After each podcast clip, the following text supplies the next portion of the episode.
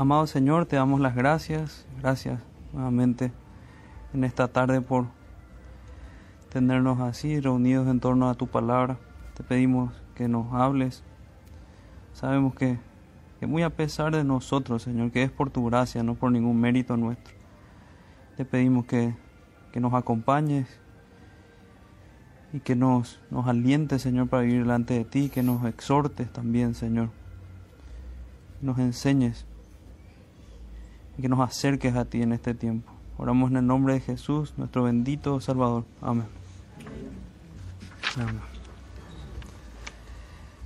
Ok. Vayamos a Génesis capítulo 18. Vamos a leer la, la última parte que nos quedó de Génesis 18.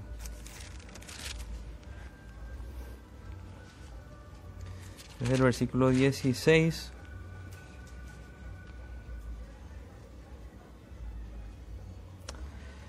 Vamos a leer los primeros versículos allí. Dice, y los varones se levantaron de allí y miraron hacia Sodoma.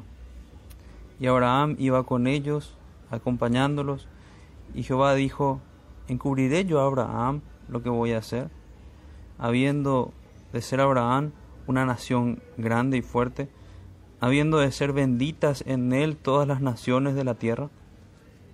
Porque yo sé que mandará a sus hijos y a su casa después de sí, que guarden el camino de Jehová, haciendo justicia y juicio, para que haga venir Jehová sobre Abraham lo que ha, lo que ha, ha hablado acerca de él.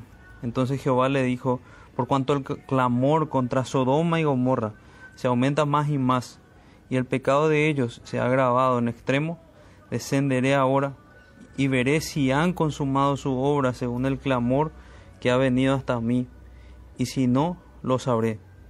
Y se apartaron de allí los varones y fueron hacia Sodoma, pero Abraham estaba aún delante de Jehová. Y se acercó a Abraham y dijo, ¿destruirás también al justo con el impío? Quizá haya cincuenta justos dentro de la ciudad.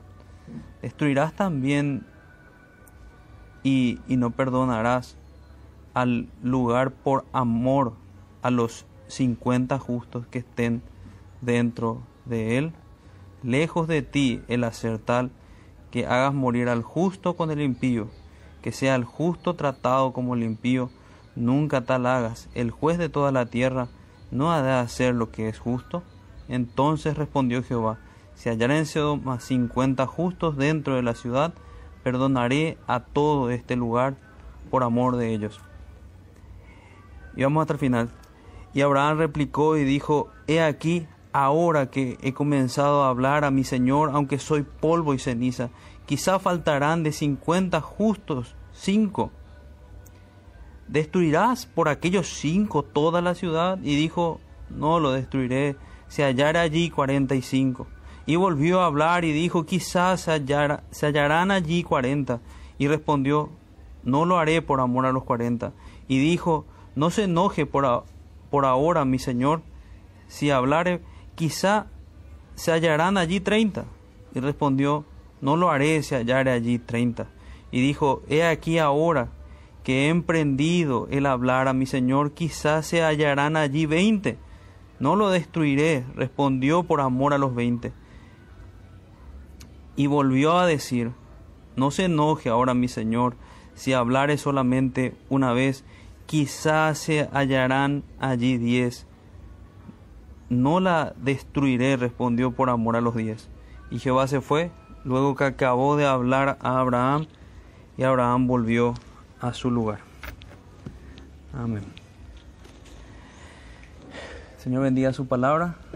Es un texto de un hermano de una intercesión verdaderamente tenaz.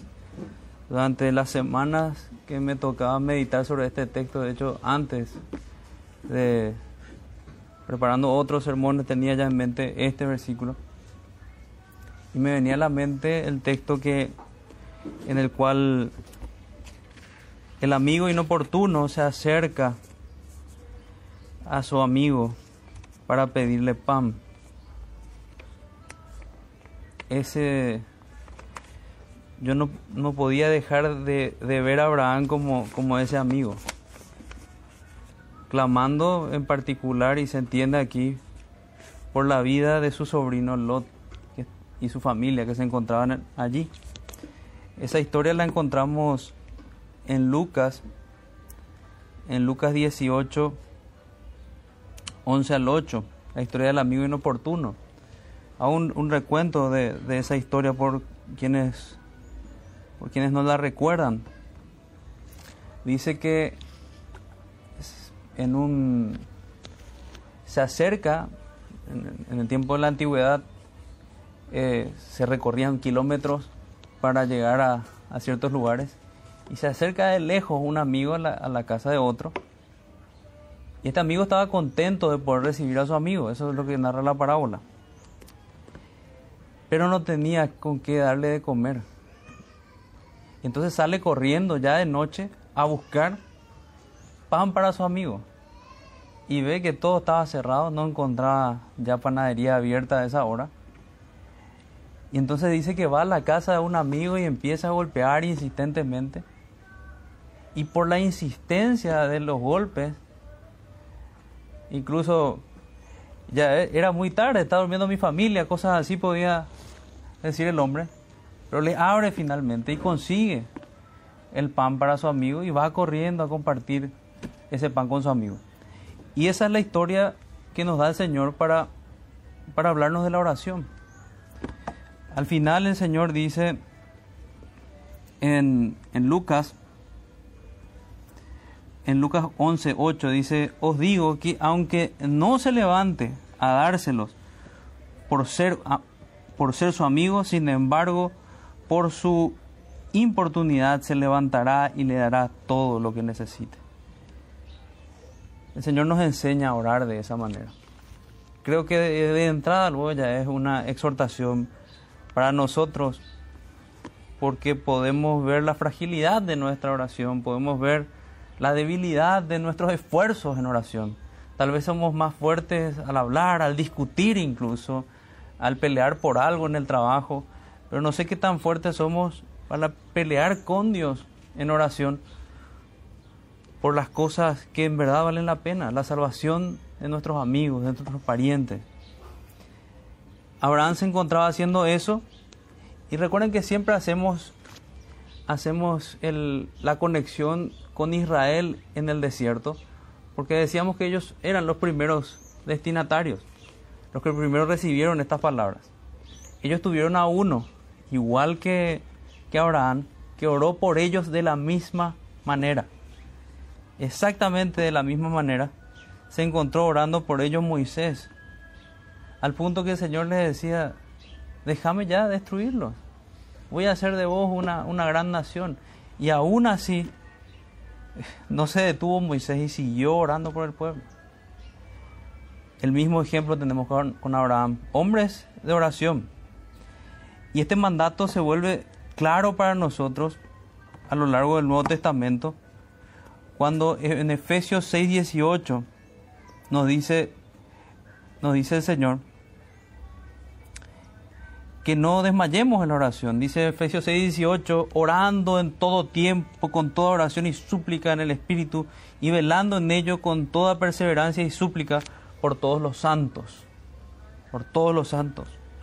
Orando en todo tiempo, con toda oración y súplica.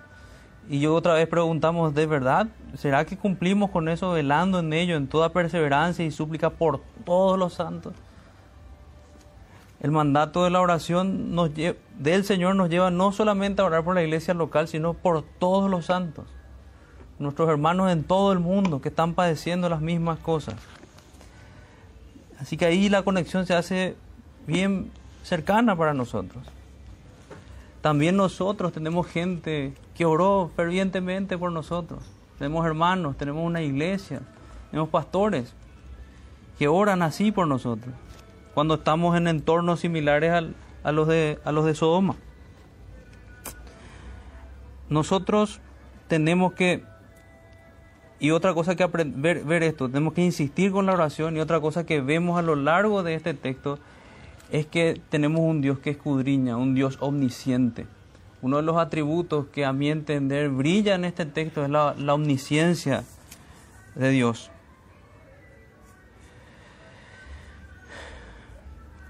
Podríamos incluso titular los ojos de Jehová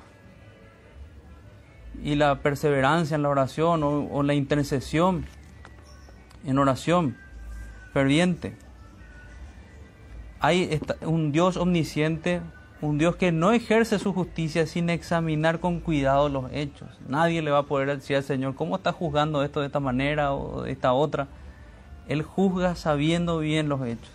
Él conoce los corazones y si hacemos llevamos nuestra mente a de qué se trata su omnisciencia y tratar de, de entender algo que al final es incomprensible. Porque tenemos un Dios que de manera limitada nada más nosotros podemos entender. Pero Él es omnisciente al punto que Él conoce todos los pensamientos de todos los que están aquí, de todos los que están en todo el mundo. Conoce lo que vamos a hacer, conoce nuestras intenciones Conoce absolutamente todo, lo que hicimos la semana pasada, lo que hicimos hace unas horas, conoce lo que nos preocupa ahora. Él conoce todo, Él conoce particularmente nuestros pecados y no tenemos a Él nada que ocultar, sino que más bien tenemos que acceder al llamado al arrepentimiento. Si vamos al, a ver una estructura también de, lo que vamos a ir viendo, básicamente hay, hay dos grandes partes aquí la primera parte hay un anuncio de un juicio y entre medio vemos ese, ese mensaje que ya habíamos estudiado sobre, sobre el culto familiar y sobre el, temperamento, el carácter que Dios puso en Abraham. Entonces, en primer lugar, el anuncio del juicio y en segundo lugar, la intercesión por el justo que hace, que hace Abraham.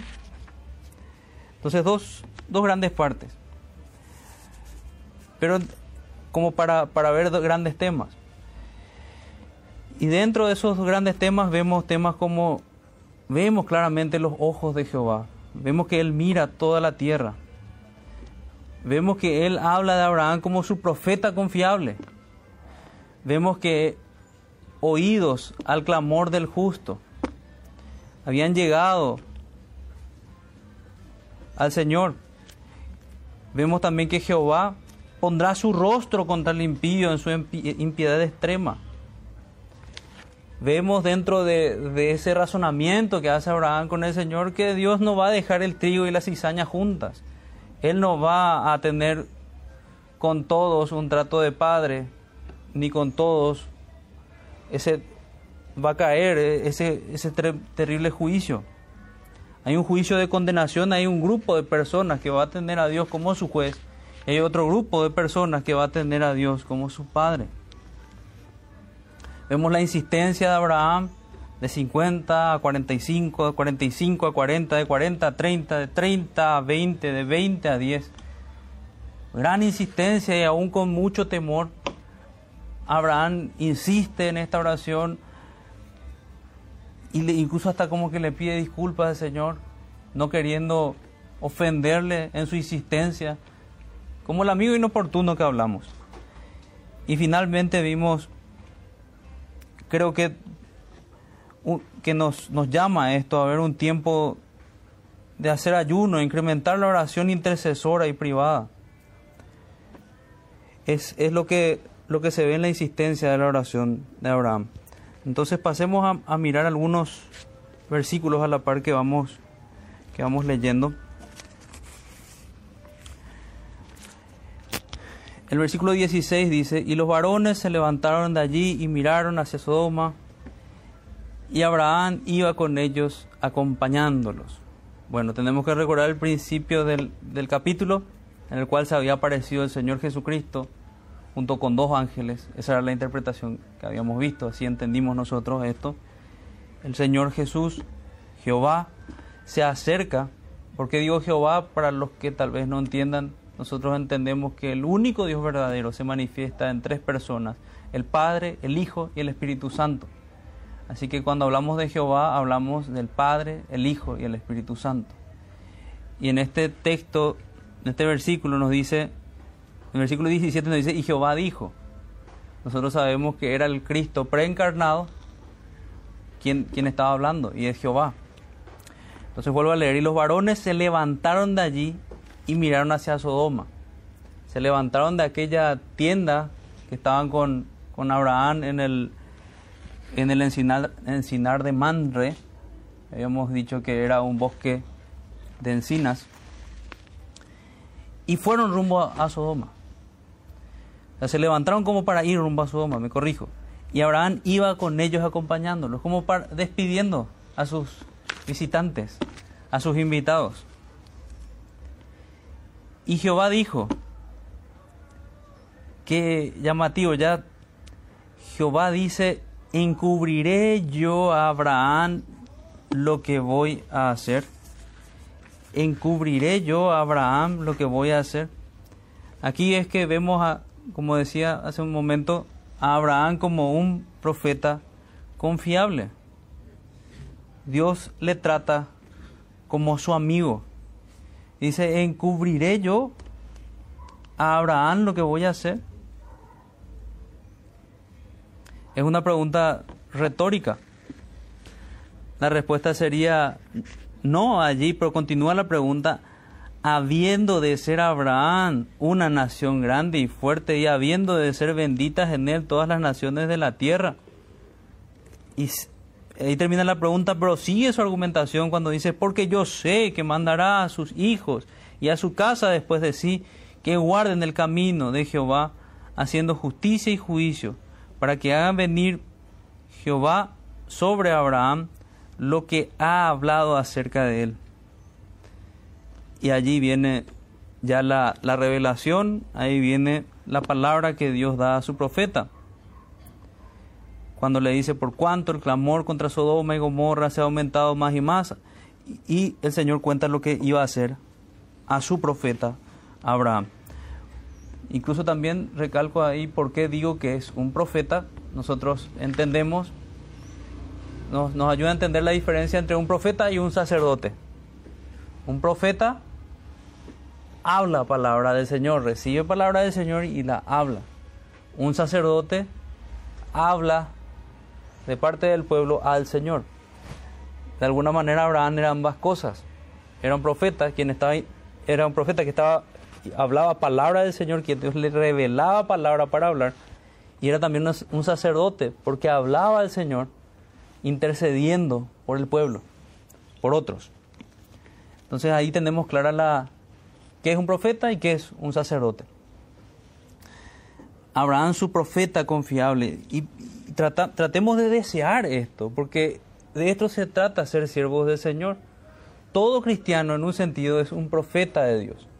Ya no recibimos cierta revelación directa de la boca de Dios o de sueños o cosas por el estilo, pero sí recibimos la revelación de su palabra y estamos llamados a comunicarla. Y al hacer esto, estamos ejerciendo la labor de profetas.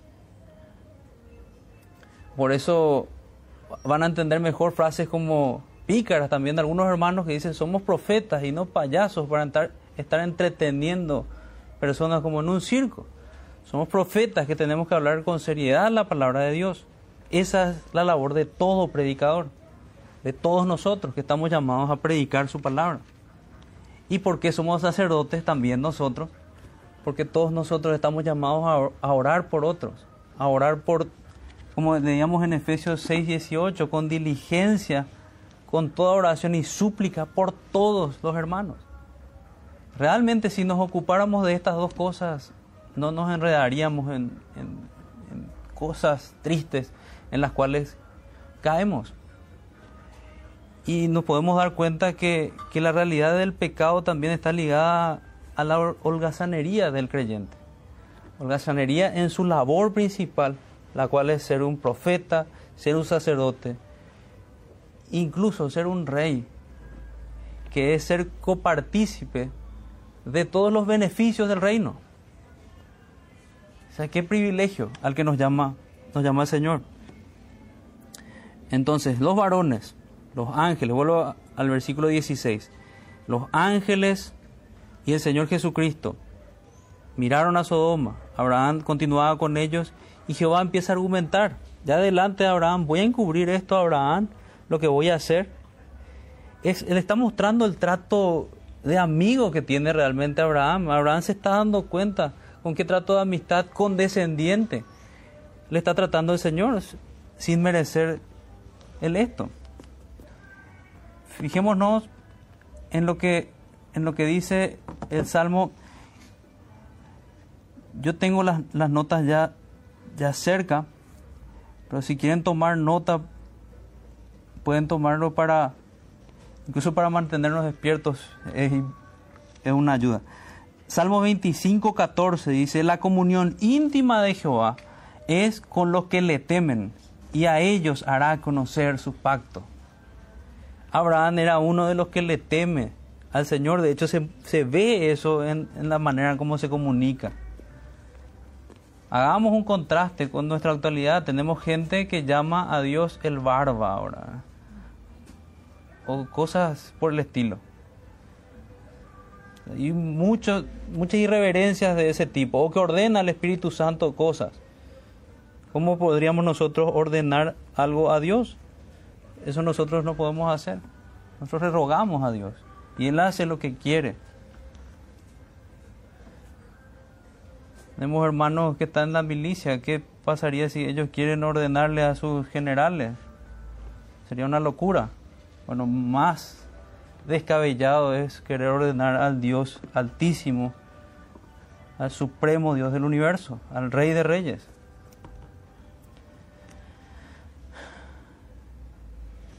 El Señor, entonces volviendo a nuestro punto, el Señor se manifiesta así con los suyos. Y le estaba mostrando esto a Abraham. Él no iba a encubrir nada de él porque era su profeta y era su profeta porque Dios había colocado su espíritu y su espíritu obrando en él había hecho en Abraham un hombre tierno y también un hombre fuerte,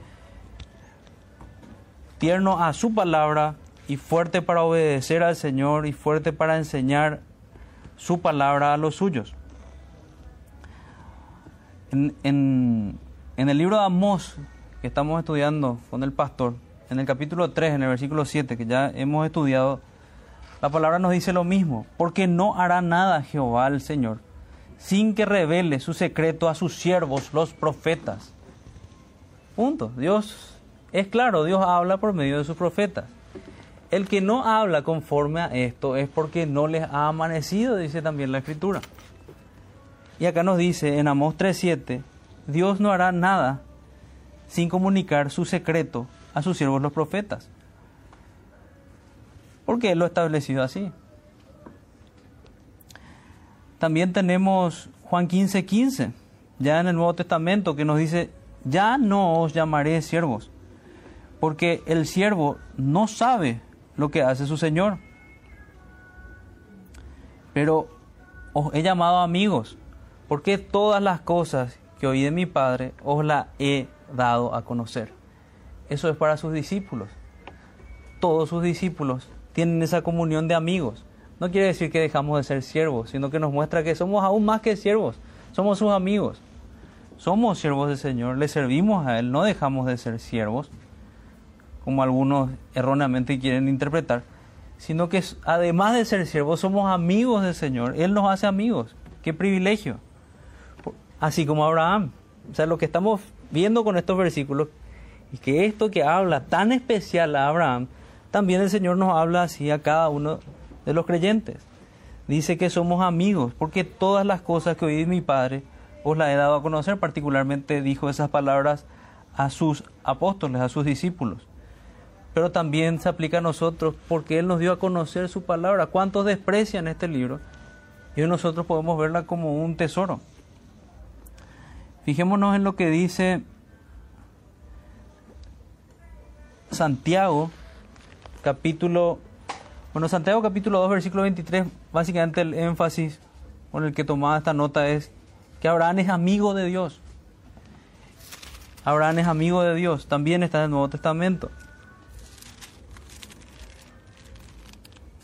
Entonces, si de verdad somos sus profetas, si de verdad somos sus sacerdotes, si de verdad somos de los que tememos al Señor y tenemos su espíritu, y amamos al Padre y amamos a Cristo, nosotros somos amigos del Señor.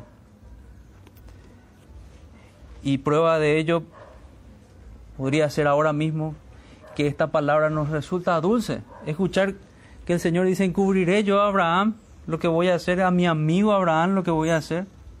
No, voy a revelar lo que voy a hacer a mi amigo Abraham.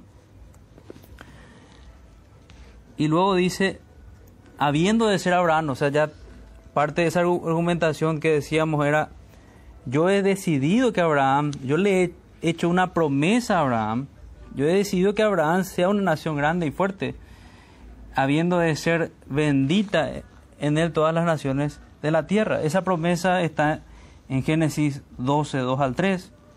Y haré de ti una nación grande y te bendeciré y engrandeceré tu nombre y serás bendición, bendeciré a los que te bendijeren y a los que te maldijeren maldeciré y serán benditas en ti todas las familias de la tierra que ya habíamos estudiado.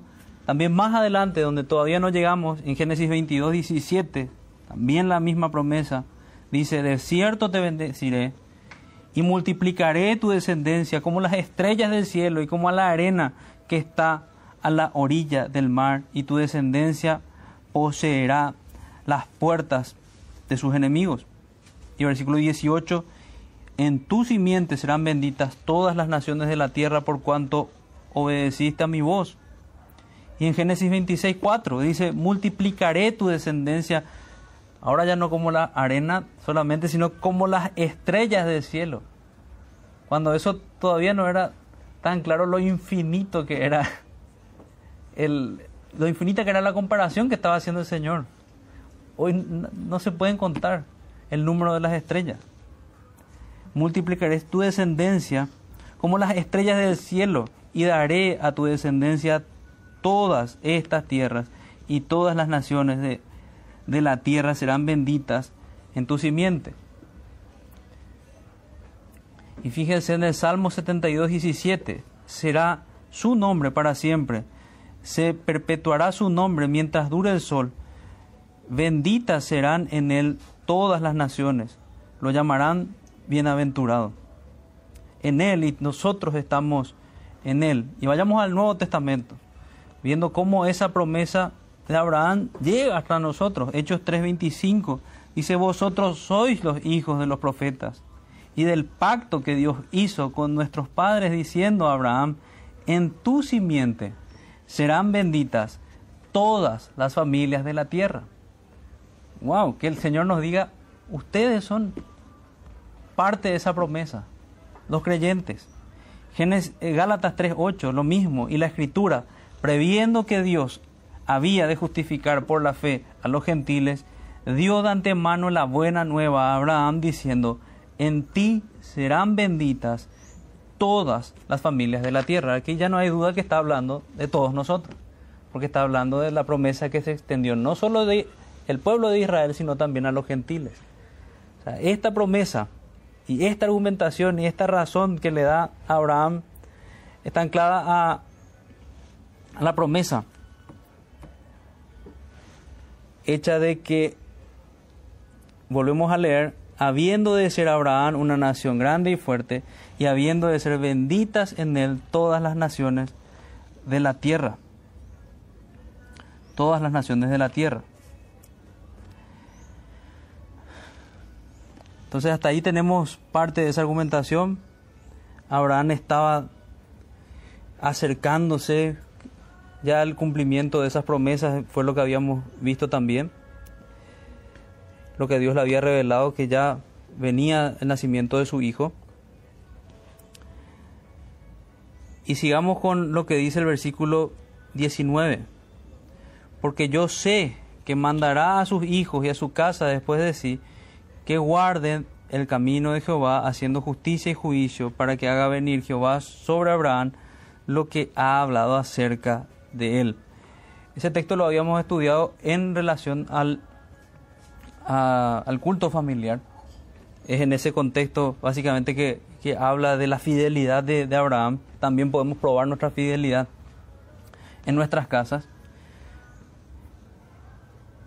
Podemos también ver que Dios Así como ve al impío en su pecado, como ve también a nosotros tristemente cuando pecamos y nos llama al arrepentimiento, así Él ve al justo y conoce el corazón de los suyos. Fijémonos en algunas concordancias nuevamente. El Salmo 1.6 dice, porque Jehová conoce el camino de los justos, mas la senda de los malos perecerá. Jehová conoce. Jehová conoce lo que iba a ser la vida de Abraham, porque conoce el corazón de Abraham. Pero también sabemos que conoce porque Él decretó lo que iba a ser la vida de Abraham. Nosotros sabemos que tenemos un Dios que tiene el pleno control de nuestras vidas. Y eso a la práctica tiene que darnos tranquilidad, sabiendo que podemos orar a Él y que nuestra situación, tal vez una situación que nos sorprende, no le es sorpresa al Señor.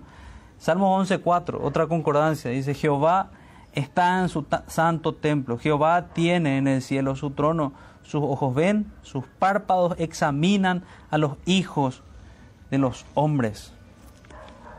Y el primero en ser escrutado dentro del orden de nuestra narración es Abraham. Y salió aprobado porque dice que Dios conoce que él iba a ser fiel hasta el final. Salmo 34, 15 dice, los ojos de Jehová están sobre los justos y atentos sus oídos al clamor de ellos. Juan 10:14 dice, yo soy el buen pastor y conozco mis ovejas y las mías me conocen. Es lindo ver ese versículo del buen pastor, viendo cómo el Señor conoce,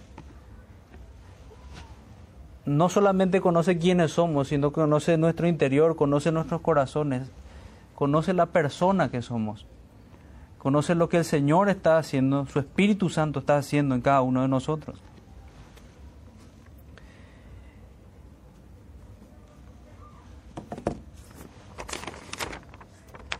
Salmos, bueno, Juan, Juan 10, 14, Juan 21, 17.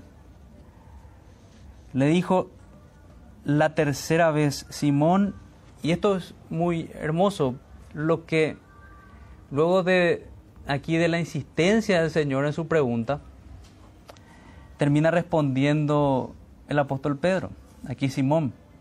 No sé si saben, recuerdan que, que Simón a quien el Señor llamó Pedro, había pecado contra, contra el Señor, había mentido e incluso lo había maldecido. El Señor le dijo que eso iba a ocurrir, que le iba a negar tres veces. Y el Señor en su amor confirma a su siervo de una manera muy tierna, haciéndole tres veces una, una pregunta, ahora no para que mienta, sino que para que manifieste su amor. Y lo que termina diciendo Pedro es lo que podemos tomar también nosotros. Él dice, Señor, tú sabes que yo te quiero. El Señor sabe y así nosotros podemos hablar con Él. Le dijo la tercera vez, Simón, hijo de Jonás, ¿me amas? Pedro se entristeció de que le dijese la tercera vez, ¿me amas? Y le respondió, Señor, tú lo sabes todo, tú sabes que te amo. Jesús le dijo, apacienta a mis ovejas. Creo que todos nos, sentimos y nos vimos en la situación de Pedro porque todos pecamos penosamente y todos somos consolados por, por nuestro buen pastor, por nuestro buen Señor de la misma manera. A veces pensamos que, que las pruebas o la insistencia del Señor, el Señor nos habla directamente con voz audible, pero sí con providencias, sí con situaciones, sí con su palabra nosotros no, nos queda más que sincerarnos delante del Señor y decir lo mismo, Señor, tú sabes lo que hay en, en mi corazón. Es lo que tenemos que hacer, limpiándonos de toda hipocresía, de toda hipocresía. Otro texto, 2 de Timoteo 2.19, pero el fundamento de Dios está firme teniendo este sello. Este texto es muy conocido. Y dice exactamente de lo que estamos hablando. Conoce el Señor a los que son suyos y apártese de iniquidad todo aquel que invoca el nombre de Cristo. Entonces los ojos de Jehová conocían perfectamente a su siervo Abraham, yendo a nuestro texto, y también a, los, los primeros destinatarios, al pueblo de Israel. Y más adelante vamos a ver que también conocía plenamente a los habitantes de Sodoma. Segunda de Timoteo. Segunda de Timoteo 2.19 leímos recién.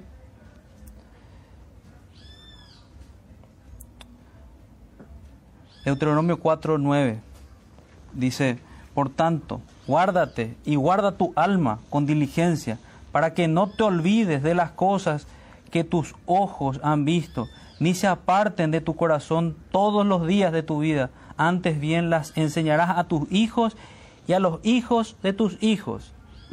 O sea, que ninguno se haga del tonto a no querer enseñar a sus nietos cuando los tenga. No solamente debemos enseñar a nuestros hijos, debemos enseñar aún a nuestros nietos. Y ahí de nosotros si callamos. Esta primera responsabilidad que tenemos. Fíjense con la fuerza que nos habla el Señor. ¿Y por qué les leo todos estos textos? Porque de esto se trata. Si queremos vernos reflejados en Abraham como siervos fieles, esto es lo que tiene que estar en nosotros. Esta atención estaba en él. Guárdate y guarda tu alma con diligencia para que no te olvides de las cosas que tus ojos han visto, ni se aparten de tu corazón todos los días de tu vida. Antes bien las enseñarás a tus hijos y a los hijos de tus hijos. O sea, esto estamos, estamos viendo en Deuteronomio, palabras dadas al pueblo de Israel en Egipto, perdón, en el desierto. Ellos estaban entendiendo muy bien de qué se trataba el carácter de Abraham, porque era lo que el Señor demandaba de ellos. Lo mismo está en Deuteronomio 6, 6 al 7. Dice, estas palabras que yo te mando hoy, no es una sugerencia, estarán sobre tu corazón y las repetirás a tus hijos y hablarás de ellas estando en tu casa y andando por el camino y al acostarte y cuando te levantes. No hay mejor cosa que podamos hacer que hacer de este tema el tema central de nuestros pensamientos. Y eso, si es el tema de nuestro amor, va a estar de manera natural. Vamos a hablar del Señor. Vamos a quedarnos contemplando un texto, un versículo y nos vamos a sorprender de lo que estamos leyendo. O la claridad o la actualidad que tiene también la palabra al hablarnos así. Deuteronomio 11, 10 al 21 dice, la tierra a la cual entras para tomarla no es como la tierra de Egipto, de donde habéis salido, donde sembrabas tu semilla y regabas con tu pie como huerto de hortaliza. La tierra a la cual pasáis para tomar es tierra de montes. Voy a confirmar nomás. Esto es Deuteronomio 19, un poquito más adelante tengo que leer. Versículo 19. Y las enseñaréis a vuestros hijos, hablando de ellas, cuando te sientes en tu casa, cuando andes por el camino, cuando te acuestes y cuando te levantes. Y las escribirás en los postes de tu casa y en tus puertas, para que sean vuestros días y los días de vuestros hijos tan numerosos sobre la tierra que Jehová juró a vuestros padres que les había de dar, como los días de los cielos sobre la tierra. Deuteronomio 32, 46, siguiendo con lo mismo, y le dijo, aplicad vuestro corazón a todas las palabras que yo testifico hoy, para que las mandéis a vuestros hijos, a fin de cuiden, a fin de que cuiden de cumplir todas las palabras de esta ley. Ese era el corazón de Abraham. Y este es el corazón del intercesor Abraham, que es nuestra segunda parte. Si queremos ser intercesores como Abraham, partamos de aquí.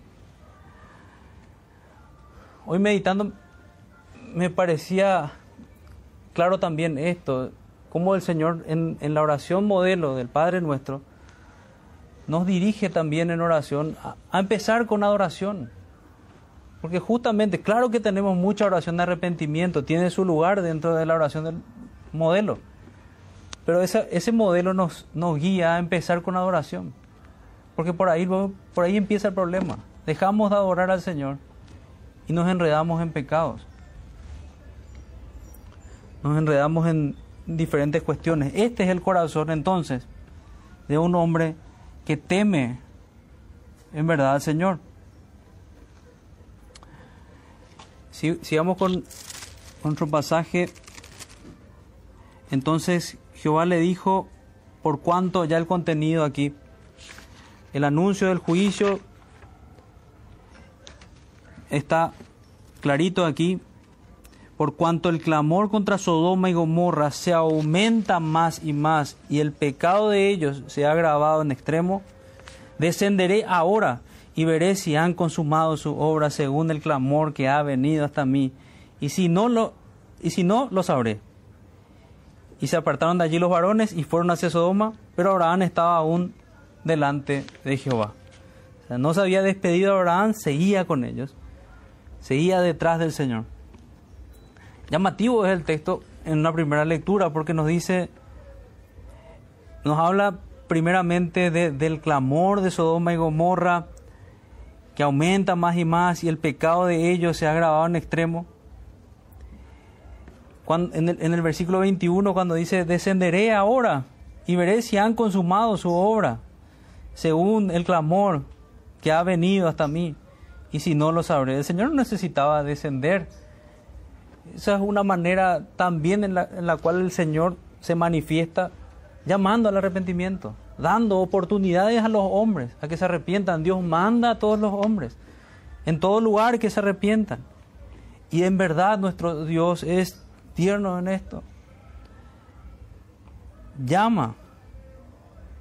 De hecho tenemos el texto que nos dice, Jerusalén, Jerusalén, ¿cuántas veces quise juntarte como la gallina junta a sus polluelos y no quisiste. Por cuanto el clamor contra Sodoma se aumenta más y más. El texto que nosotros tenemos claro retumbando en la mente cuando vemos ese clamor es lo mismo que, que vemos es lo mismo que vemos en Génesis capítulo 4 cuando vemos que que el Señor dice, le dice a Caín, ¿qué has hecho? La voz de la sangre de tu hermano clama a mí desde la tierra. ¿Cómo es que clama la voz de la sangre? En realidad la voz de la sangre clama por justicia. Es un clamor metafórico el que habla del texto allí. Clama por justicia. La sangre de Abel clama por justicia. De la misma manera, las atrocidades que hacía este pueblo clamaban por justicia.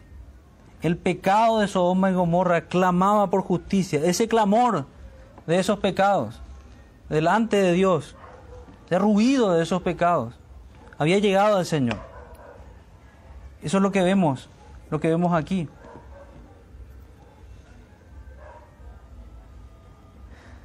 Había llegado el Señor también yo creo que podemos, viendo que el justo Lot fue salvado en este contexto, podemos pensar que también habían llegado los clamores de Lot, sus propias oraciones. Pero lo vemos bien, conectado, creo que más, bien el sentido del texto es, es ese, el clamor de sus pecados había llegado. Y el Señor iba a descender a ver si habían consumado, dice, el sumum de su maldad. Descenderé ahora y veré si han consumado su obra, su horrenda obra, según el clamor que ha venido hasta mí. Y si no, lo sabré. Claro, hay alguna cosa que podemos ocultar al omnisciente Dios. Recuerden que ese atributo es el que se nos revela claramente ahora. Dios es omnisciente, nada podemos ocultar de, de nuestro Señor absolutamente nada. Fíjense en Génesis 19, 13, dice, porque vamos a destruir este lugar, por cuanto el clamor contra ellos ha subido de punto delante de Jehová, por tanto Jehová nos ha enviado para destruirlo. Aquí ya hablando los dos ángeles in situ en Sodoma. In situ en Sodoma. El clamor había llegado al Señor.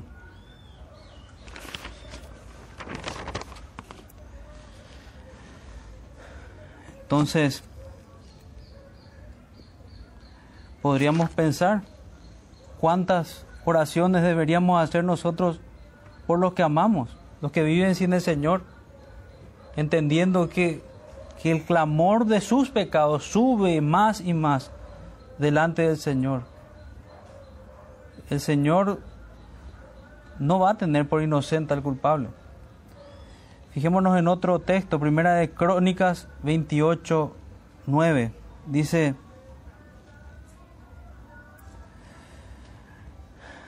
Y tú, Salomón, hijo mío, reconoce al Dios de tu Padre y sírvele con corazón perfecto y con ánimo voluntario, porque Jehová escudriña los corazones de todos y entiende todo intento de los pensamientos.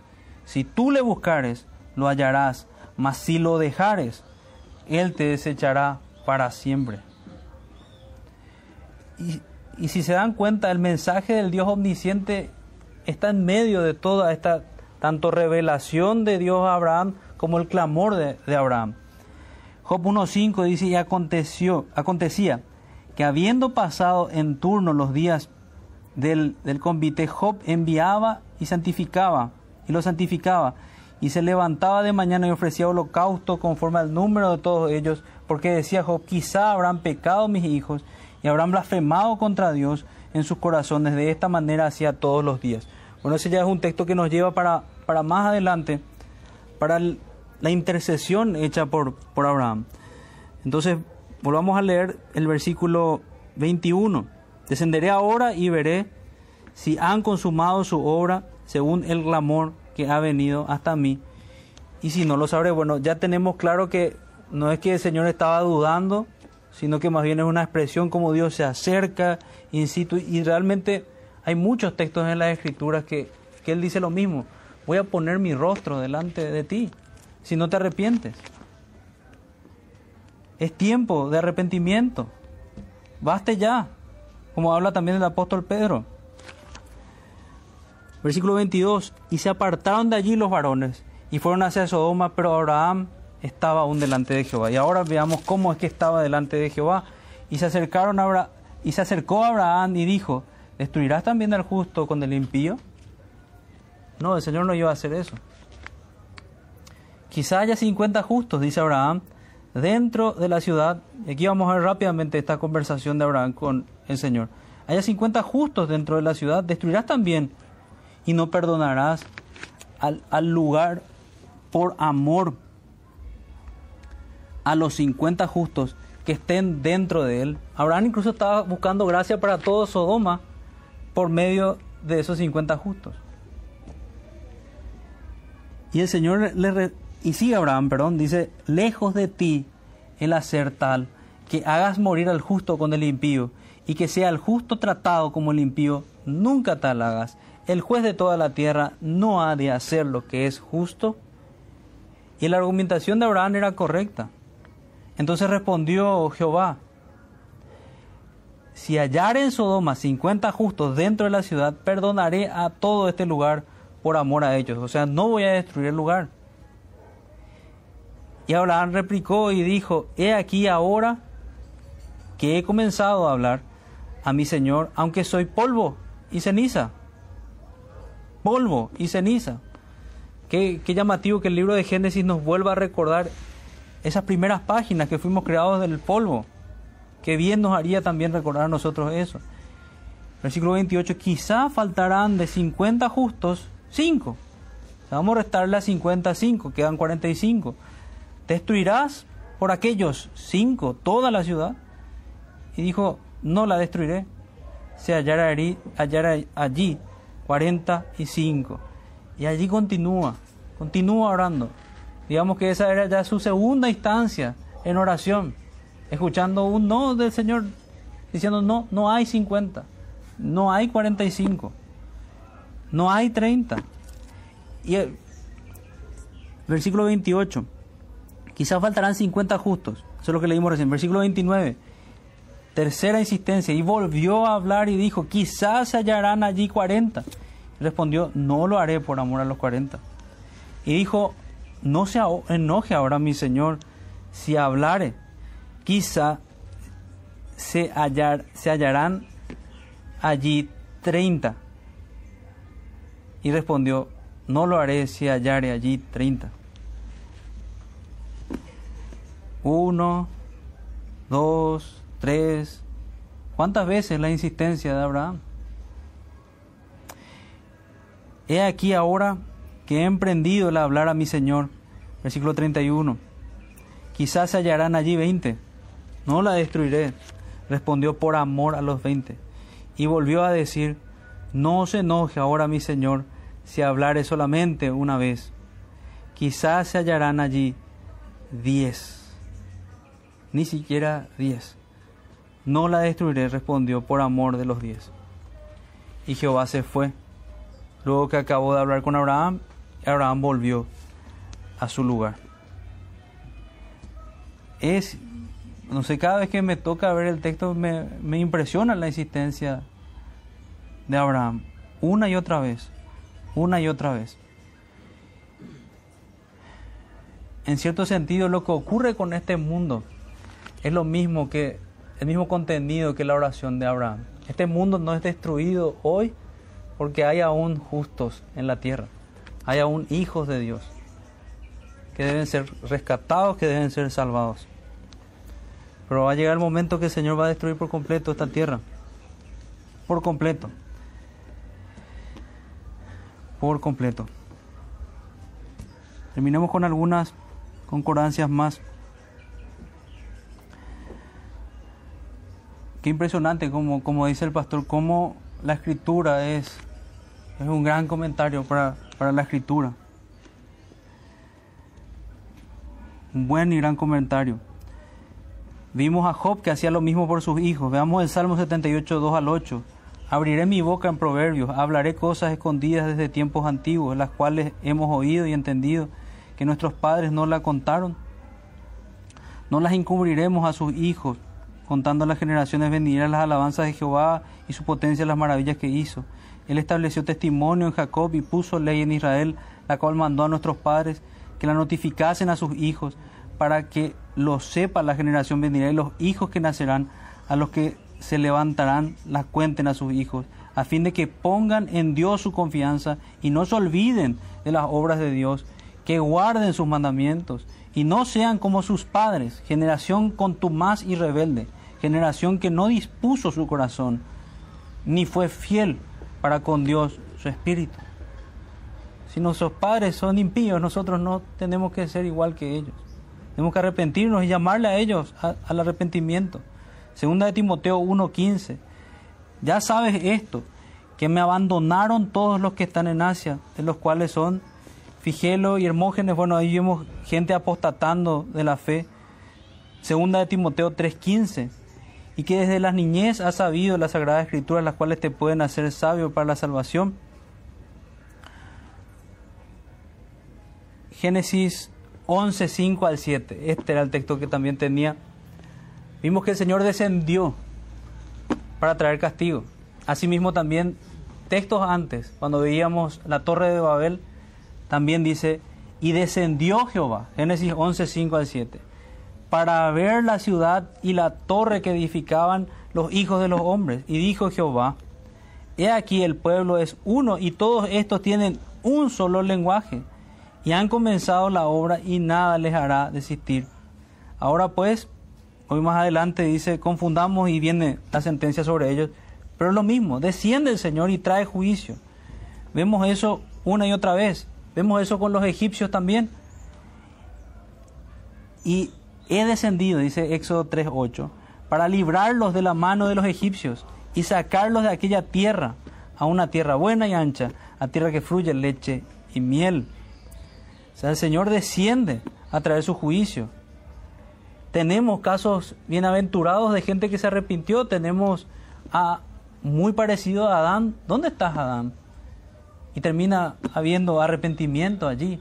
O mismo el, caso con, con David, cuando el profeta Samuel les pone su pecado y le dice que esa persona era él y se termina arrepintiendo.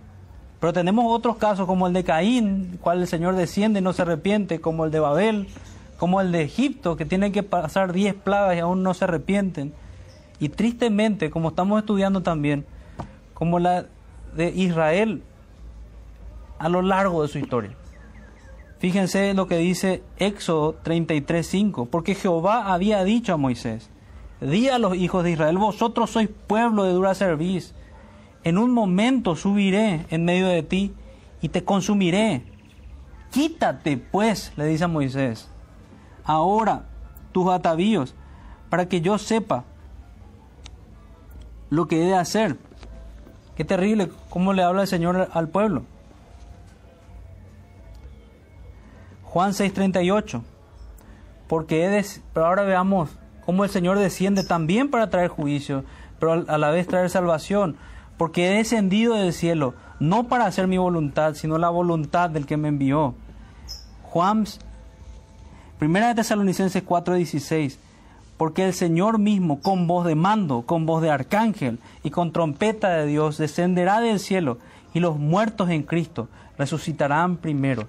El mismo Dios que está aquí en Génesis, el mismo Jesucristo, el que va a descender, al quien anhelamos que descienda. Y dice, con voz de arcángel, con trompeta de Dios, descenderá del cielo y los muertos en Cristo resucitarán primero. Job 34, 22. No hay tinieblas ni sombra de muerte donde se escondan lo que hacen maldad. Nadie se puede esconder del Señor. Salmo 98. Pusiste nuestras maldades delante de ti, nuestros hierros a la luz de tu rostro. Jeremías 17:10. Yo Jehová, que escudriño la mente, que pruebo el corazón, para dar a cada uno según su camino, según el fruto de sus obras. Sofonías 1:12. Acontecerá en aquel tiempo que yo escudriñaré a Jerusalén con linterna, dice, y castigaré a los hombres que reposan tranquilos con el vino asentado, los cuales dicen en su corazón, Jehová ni hará bien ni hará mal. Este es el mensaje que debemos comunicar. La gente piensa así. Y el Señor dice, yo voy a poner linterna y voy a castigar a estos hombres que reposan tranquilos, como está el vino asentado. Hebreos 4:13. Y no hay cosa creada que no sea manifiesta en su presencia. Antes bien, todas las cosas están desnudas y abiertas a los ojos de aquel a quien tenemos que dar cuenta. Y les doy un consejo, el mismo que doy para mí, porque yo lucho igual que ustedes con las mismas cosas. No encubran secretos al Señor renuncien a los pecados que, que les están seduciendo hoy. No hagamos eso. Venzamos en oración, busquemos fortalecernos contra, contra esos enemigos del Señor. Aprendamos a odiar el pecado. Salmo 106, 23. Y trató de destruirlos, de no haberse interpuesto Moisés. Este es el texto que les mencionaba su escogido delante de él, a fin de apartar su indignación para que no los destruyese. El Señor trató de destruirlos. Salmo 105, me dijo Jehová, y, esto es impresionante, porque tanto Moisés como Samuel, como vemos Abraham, son ejemplos de intercesores. Pero este pueblo había llegado al sumum, estamos hablando de la ira de Dios contra Judá revelada en Jeremías, también Jeremías, un hombre intercesor, que tenemos todo un libro que habla de sus lamentaciones, de cómo él lloraba por, por un pueblo entregado al juicio de Dios. Y fíjense lo que le dice Jehová a Jeremías en Jeremías 15.1. Me dijo Jehová, si Moisés y Samuel se pusieran delante de mí, no estarían, no estaría mi voluntad con este pueblo. Échalos de mi presencia y salgan. O sea, ni si Moisés ni Samuel se pusieran a, interceder, ese pueblo había llegado al sumo, al sumo de la maldad. Ezequiel 22, 30. Y busqué entre ellos hombre que hiciese vallado y que se pusiese en la brecha delante de mí a favor de la tierra, para que yo no la destruyera. Y no lo hallé. Lo mismo. Lo mismo que nuestro texto una y otra vez en las escrituras. Ezequiel nos muestra intercesión y nos muestra que no se halló uno solo. Hechos 7:51. Y vemos a, hombres intercediendo hasta el último día de sus vidas. Y que es el ejemplo que tenemos que tener nosotros. Lleno del Espíritu Santo, Esteban, Esteban puesto los ojos en el cielo, vio la gloria de Dios y a Jesús que estaba a la diestra de Dios. Y clamó por, por esas personas. Él dijo, no tengas en cuenta sus pecados. Me vienen a la mente también oraciones de hermanos más cercanos, como Matthew Henry, que dice que le decía a su, a su familia, esas son como oraciones, a la parte que, a la parte que son exhortaciones. Le decía a ellos a punto de morir, ustedes saben que en esta casa se ha predicado el Evangelio. Hay de ustedes si no se arrepienten. Primera Timoteo 2.1 exhorto ante todo a que se hagan rogativas, oraciones y peticiones y acciones de gracias por todos los hombres. Por todos los hombres. Otro texto que nos habla también de eso. Santiago 5, 17. Elías era hombre sujeto a pasiones. Bueno, y este texto lo tomo para que entendamos el poder que tiene la oración y nuestras reuniones de oración también. El Señor responde las oraciones. El Señor hizo, eso es lo que vemos en el caso de Elías, que, describe Santiago, que tres años y seis meses dejara de llover. El Señor puede salvar a muchos por medio de la oración y ha establecido, ha decretado conceder respuesta a las oraciones. Número 16, 22 dice, y ellos se postraron sobre sus rostros y dijeron, Dios, Dios de los espíritus de toda carne, no es un solo hombre el que pecó, ¿por qué airarte contra toda la congregación? O sea, la misma argumentación. Y por un lado también esa argumentación de Abraham señalando que Dios realmente va a terminar castigando a los que pecan, a los que no se arrepienten, a los que no están unidos a Cristo, a los que no tienen justificación para sus pecados. Salmo capítulo 11, desde el versículo 1 al 7. También nos describe lo que vemos, en Jehová he confiado. ¿Cómo decís a mi alma que escape al monte cual ave? Porque aquí los malos tienden el arco, disponen sus saetas sobre cuerda para saetear en oculto a los rectos de corazón. Si fueran destruidos los fundamentos, ¿qué ha de hacer el justo? Jehová está en su santo templo, Jehová tiene en el cielo su trono, sus ojos ven, sus párpados examinan a los hijos de los hombres. Jehová prueba al justo, pero el malo y al que ama la violencia, su alma los aborrece, el alma del Señor. Sobre los malos hará llover calamidades, fuego, azufre y viento abrasador será la porción del cáliz de ellos, porque Jehová es justo y ama la justicia. El hombre recto mirará su rostro. Preguntémonos otra vez si por el poder del Espíritu Santo somos de estos hombres rectos. Juan 5:22. Porque el Padre a nadie juzga, sino que todo el juicio es dado al Hijo. Y pongamos nuestros ojos en Cristo. Él es el juez. Y ya terminemos con esta insistencia de esta manera. Él es el juez. Pero también Él es el único que puede salvarnos. Él es el que preside este gran tribunal. Así como lo, describe el Señor, el Padre nadie juzga, sino que todo el juicio le fue dado al Hijo. Segunda de Corintios 5:10 dice, porque es necesario que todos nosotros comparezcamos ante el tribunal de Cristo, para que cada uno reciba según lo que haya hecho mientras estaba en el cuerpo, sea bueno o sea malo. Jeremías 5:1 dice, Recorred las calles de Jerusalén y mirad ahora e informaos, buscad en sus plazas y ver a ver si halláis hombre, si hay alguno que haga justicia, que busque verdad, y yo la perdonaré. Es lo mismo que la parábola que habla el Señor. Ir a los vallados, ir a todo, a y fuérzalos a entrar. Ezequiel 22, 30. Y busqué entre ellos hombre que hiciese vallado. Eso ya habíamos leído y no había encontrado, dice, siquiera uno que se levantara en favor del Señor. Y finalmente la última cita con la que venido hoy, dice Mateo 24, 22, y si en aquellos días no fuesen acortados, nadie sería salvo, mas por causa de los escogidos aquellos días serán acortados. el Señor se apresura a venir. Él va a descender. Él es la única salvación que tenemos. No hay otro medio en el cual podamos ser salvos sino que por la obra de Cristo.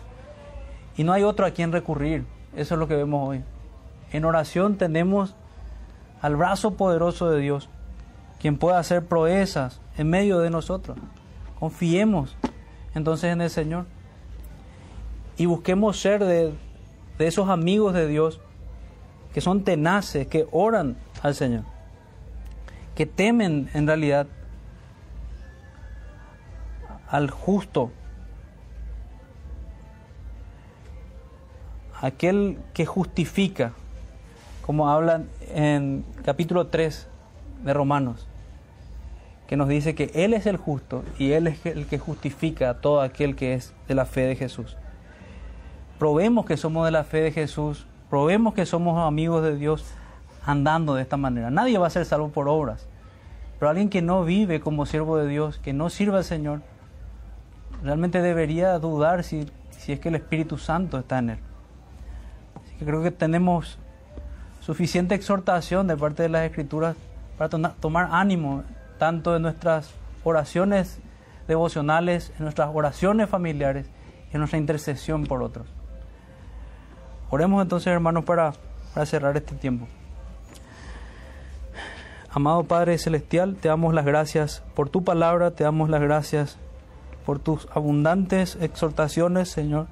Somos pecadores, pero queremos ser de, aquellos que, que sí se levantan, Señor, para, para defender tu causa, para servirte. Te pedimos perdón, Señor, porque muchas veces estuvimos o estamos de brazos caídos y pecamos contra ti, Señor.